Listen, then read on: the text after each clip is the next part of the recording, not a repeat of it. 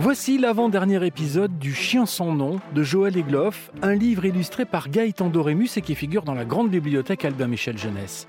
L'histoire d'un chien, pas comme les autres, qui rêvait d'être adopté. C'est une histoire à lire et à écouter dès 6 ans. Elle est racontée ici par Nathalie Château-Vigneron de la médiathèque des Chartreux à Issy-les-Moulineaux.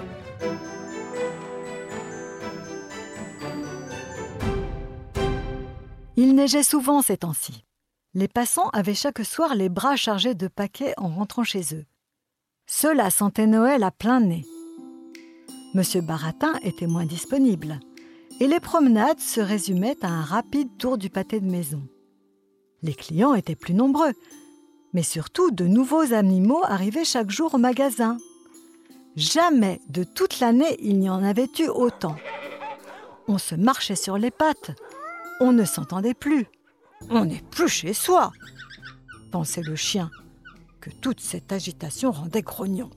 Monsieur Baratin avait beau lui répéter régulièrement que c'était peut-être la dernière journée qu'il passait au magasin, même s'il restait bien sagement dans la vitrine du matin au soir, aucun client, apparemment, ne pensait qu'il ferait un cadeau de Noël idéal. Peut-être tout simplement parce qu'il fallait déjà une grande boîte pour le mettre dedans, et beaucoup de papier cadeau pour l'emballer. Plus de papier et plus de ruban que pour un hamster ou un petit chiot. Je ne sais pas si c'était la vraie raison, mais c'est ce que se disait le chien pour se consoler. Les jours ont passé. Et bientôt, ce fut la veille de Noël. Madame Lagauchine est venue acheter un cadeau pour son chinchilla et souhaitait de joyeuses fêtes à Monsieur Baratin par la même occasion. Cette fois, mieux encore que de lui proposer de prendre un thé ou un chocolat chaud, il avait bien l'intention de l'inviter à dîner pour le réveillon. Il a rassemblé son courage. Il a pris une grande inspiration et s'est lancé. Madame la gauchine, est-ce que je peux vous demander quelque chose? Devant la devanture, le chien a dressé l'oreille. En pensée, de toutes ses forces, il s'est mis à encourager M. Baratin. Et Madame la Gauchine, qui espérait qu'enfin celui-ci allait se jeter à l'eau, a dit Allez-y, je vous en prie. Mais M. Baratin a paniqué. Il a eu peur que Madame la Gauchine ne refuse son invitation, qu'elle ne se mette à rire de lui. Alors, il a bafouillé et puis il a dit n'importe quoi. La première chose qui lui passait par la tête. Euh, votre chinchilla, Madame Lagauchine, comment s'appelle-t-il déjà? Pierrot, a-t-elle répondu, terriblement déçue. C'est. c'est un joli nom pour un chinchilla, a balbutié M. Baratin, très mal à l'aise. Madame Lagauchine a eu l'air contrariée et elle ne s'est pas attardée. Le carillon a sonné, et la porte s'est refermée avant même que M. Baratin n'ait eu le temps de la raccompagner. Après le départ de Madame la Gauchine, le chien a remarqué que M. Baratin avait de la peine. Il s'est senti désemparé. Il a regardé M. Baratin en penchant la tête sur le côté. C'était sa façon à lui de dire combien il compatissait. M. Baratin n'a pas fermé plus tôt la boutique ce jour-là, comme le faisaient les autres magasins de la rue.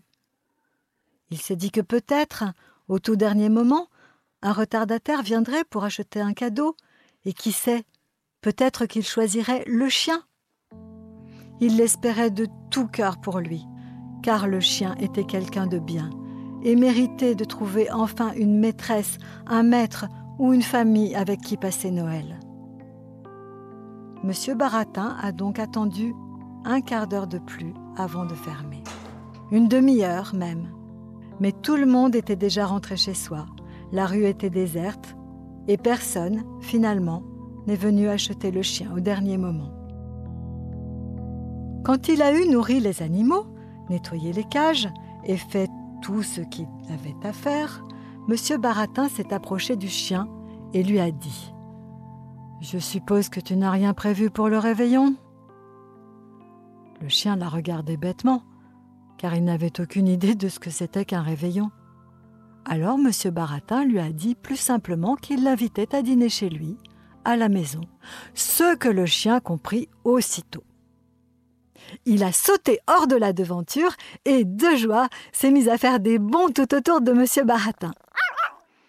M. Baratin lui a passé une laisse autour du cou, il a fermé la porte à clé, baissé le rideau métallique, et ils se sont mis en chemin. Il tombait une neige très fine avec laquelle il aurait été bien difficile de faire une boule. Une petite couche recouvrait déjà le sol, mais le chien n'avait pas froid aux pattes pour autant.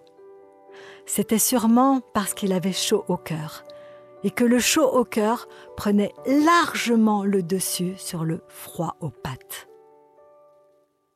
Ils n'ont pas eu à marcher beaucoup, car M. Baratin n'habitait qu'à quelques minutes du magasin, au bout d'une impasse, dans un immeuble qui penchait. Ce n'était pas bien grand chez lui, mais il y faisait bon. Il y avait même un petit sapin de Noël dans un coin de la pièce. Le chien s'est tout de suite senti bien ici. Monsieur Baratin lui a proposé son fauteuil et il lui a dit de s'installer en attendant qu'il finisse de préparer le dîner, qu'il avait heureusement déjà commencé de faire cuire la veille au soir et remis à cuire le matin. C'était une belle dinde au marron, comme le veut la tradition. Une dinde énorme qui nécessitait de longues heures de cuisson, si grosse que lorsque M.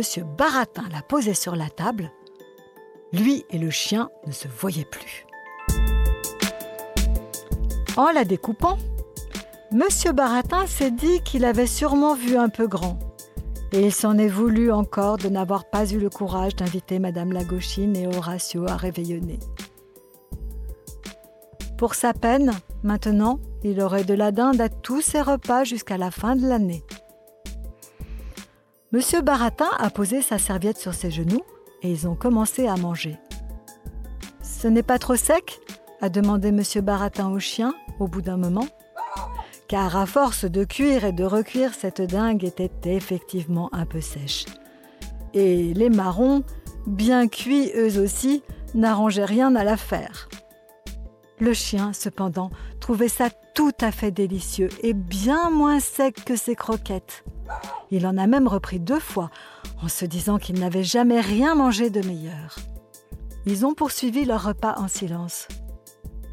Non pas parce qu'ils n'avaient rien à se dire, mais parce que lorsqu'on se connaît bien, on n'est pas toujours obligé de se parler pour se comprendre. Il y a aussi de très jolis noms en C, tu sais, a soudain fait M. Baratin, en brisant le silence comme s'ils étaient en pleine conversation et qu'il répondait au chien, qui pourtant n'avait rien dit. C'est drôle, parce que le chien, lui, au même moment, était justement en train de penser à Baldo, le chien noir arrivait à la boutique en même temps que lui, et dont le souvenir venait de lui traverser l'esprit. C'est comme Cachou, par exemple, a poursuivi M. Baratin d'une voix enjouée, ou Charlie, ou César. C'est comme chien, oui, a pensé le chien, un peu amer, qui venait de comprendre que l'année s'achevait et qu'il ne porterait jamais de nom en B. Juste après le dessert, M. Baratin s'est levé et s'est approché du sapin, au pied duquel il y avait un petit paquet emballé d'un joli papier brillant. Il l'a pris, puis il l'a tendu au chien, qui a bien failli pleurer tellement il était ému. Une fois remis, il s'est empressé de l'ouvrir en quelques coups de dents. Une babale a-t-il jappé en découvrant son cadeau, fou de joie. Une babale jaune a-t-il jappé encore.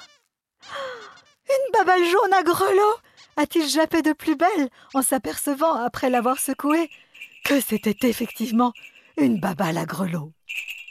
Monsieur Baratin s'est dit alors que même s'il n'avait pas eu le courage d'inviter Madame la Gauchine, même si la dinde était trop cuite, rien que pour le plaisir de voir le chien se réjouir ainsi, c'était un réveillon réussi. Ensuite, ils ont regardé des vidéos ensemble, côte à côte sur le canapé. Le chien se disait que ce n'était pas seulement le meilleur repas qu'il avait mangé de toute sa vie, c'était aussi sa plus belle soirée. Cela tenait sûrement au fait qu'en les voyant ainsi, assis sur ce canapé, personne n'aurait pu se douter que le chien n'était pas le chien de M. Baratin. et personne n'aurait pu imaginer que M. Baratin n'était pas le maître du chien. Le chien aurait tant aimé que tout reste ainsi à jamais.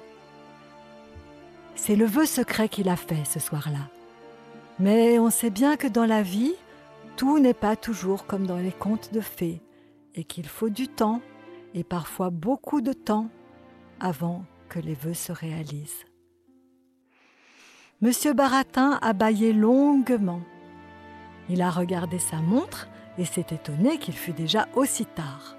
Alors, il s'est tourné vers le chien et lui a dit qu'il était très heureux d'avoir passé Noël en sa compagnie, mais qu'il était déjà bien tard et qu'il allait devoir le ramener à la boutique maintenant.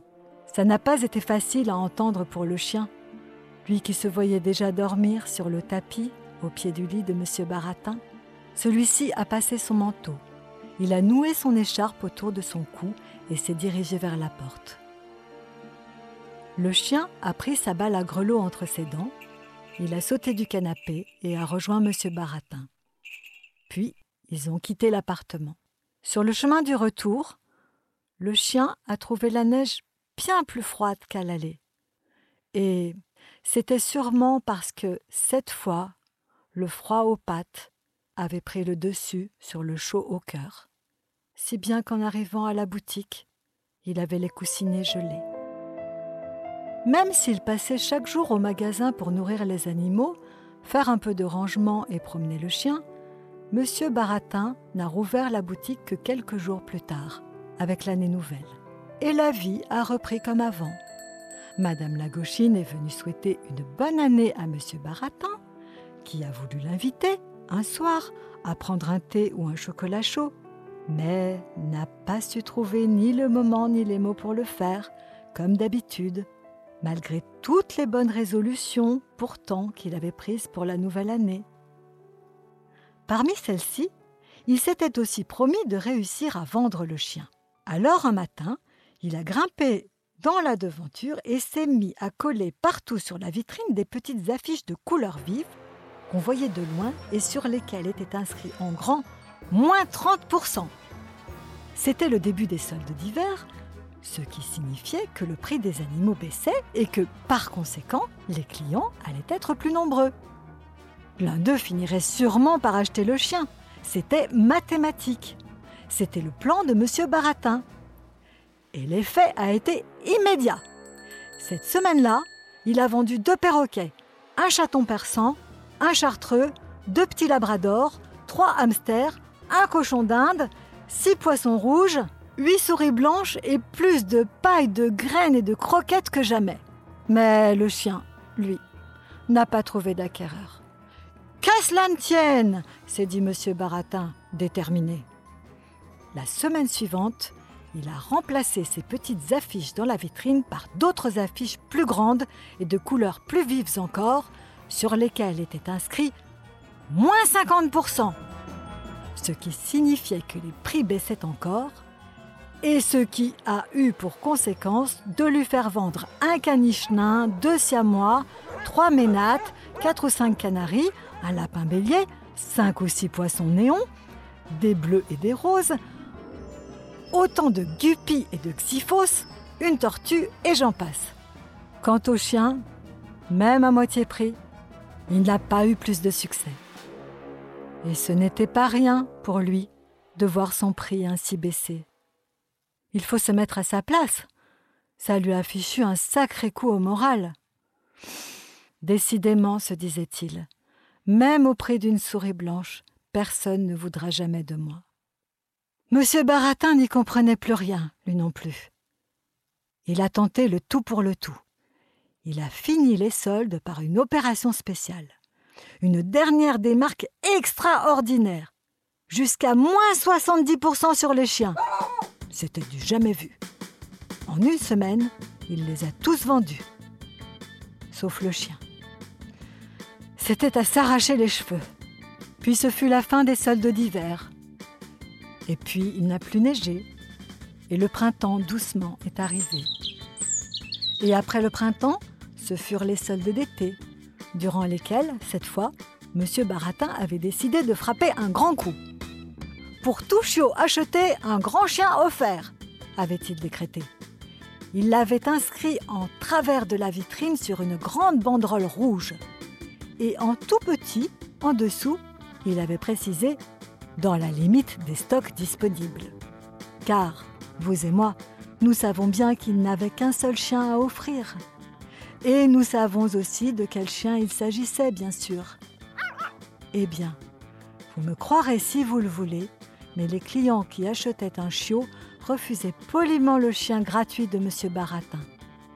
C'était à se taper la tête contre les murs. Alors, un soir, M. Baratin a pris le chien à part pour lui parler, les yeux dans les yeux. Il lui a dit qu'il ne fallait plus rien attendre maintenant, plus rien espérer, et que les choses finiraient sûrement par se faire d'elles-mêmes jour ou l'autre. C'est souvent comme ça dans la vie, lui a-t-il dit. C'est quand on ne les attend plus que les choses finissent par arriver. Il faut garder confiance. Si le chien avait pu répondre à M. Baratin, il lui aurait dit de ne pas s'en faire, car cela faisait bien longtemps, lui, qu'il n'attendait plus rien. Il avait fini par se faire une raison et se disait que sa vie était ici, à la boutique, et qu'elle n'était pas pire, loin de là, que celle de certains chiens qui vivent été comme hiver au bout d'une chaîne, dans une niche ouverte à tous les courants d'air. Au fil des jours, M. Baratin lui confiait de plus en plus de responsabilités. Et grâce à cela, le chien trouvait le temps un peu moins long. Il s'occupait notamment de l'accueil des animaux à la boutique et veillait à ce que, durant leur séjour, il ne manque de rien. Si l'un d'eux, par exemple, avait à se plaindre de quelque chose, s'il avait un problème de santé, un régime alimentaire particulier, s'il avait mal quelque part, s'il souhaitait se dégourdir les pattes ou les ailes, s'il avait besoin de passer un coup de téléphone, ou que sais-je encore, il le signalait au chien, qui le signalait ensuite à M. Baratin, qui étudiait la demande et y accédait la plupart du temps, sauf pour ce qui est des appels téléphoniques qui lui paraissait tout à fait absurde et donc irrecevable. Le soir, quand M. Baratin baissait le rideau et rentrait chez lui, le chien devenait le gardien des lieux, le veilleur de nuit. Quand cela était nécessaire, il savait faire régner l'ordre et le silence par quelques aboiements autoritaires. Mais il ne faisait pas qu'aboyer. Heureusement, il savait écouter aussi et consolait lorsqu'il arrivait à un pensionnaire d'être pris d'un coup de cafard, comme ce chaton angora qui s'était mis à pleurer au beau milieu de la nuit parce que cela faisait trois longues semaines qu'il était arrivé à la boutique et que personne ne l'avait encore adopté. Qui d'autre alors, mieux que le chien, aurait pu le comprendre et le réconforter?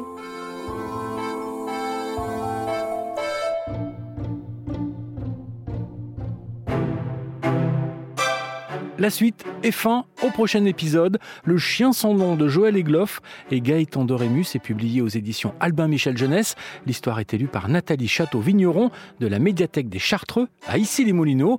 On se retrouve très vite pour la fin de cette histoire. En attendant, tu peux retrouver cette histoire et plein d'autres sur l'application RTL et tes plateformes favorites. À bientôt!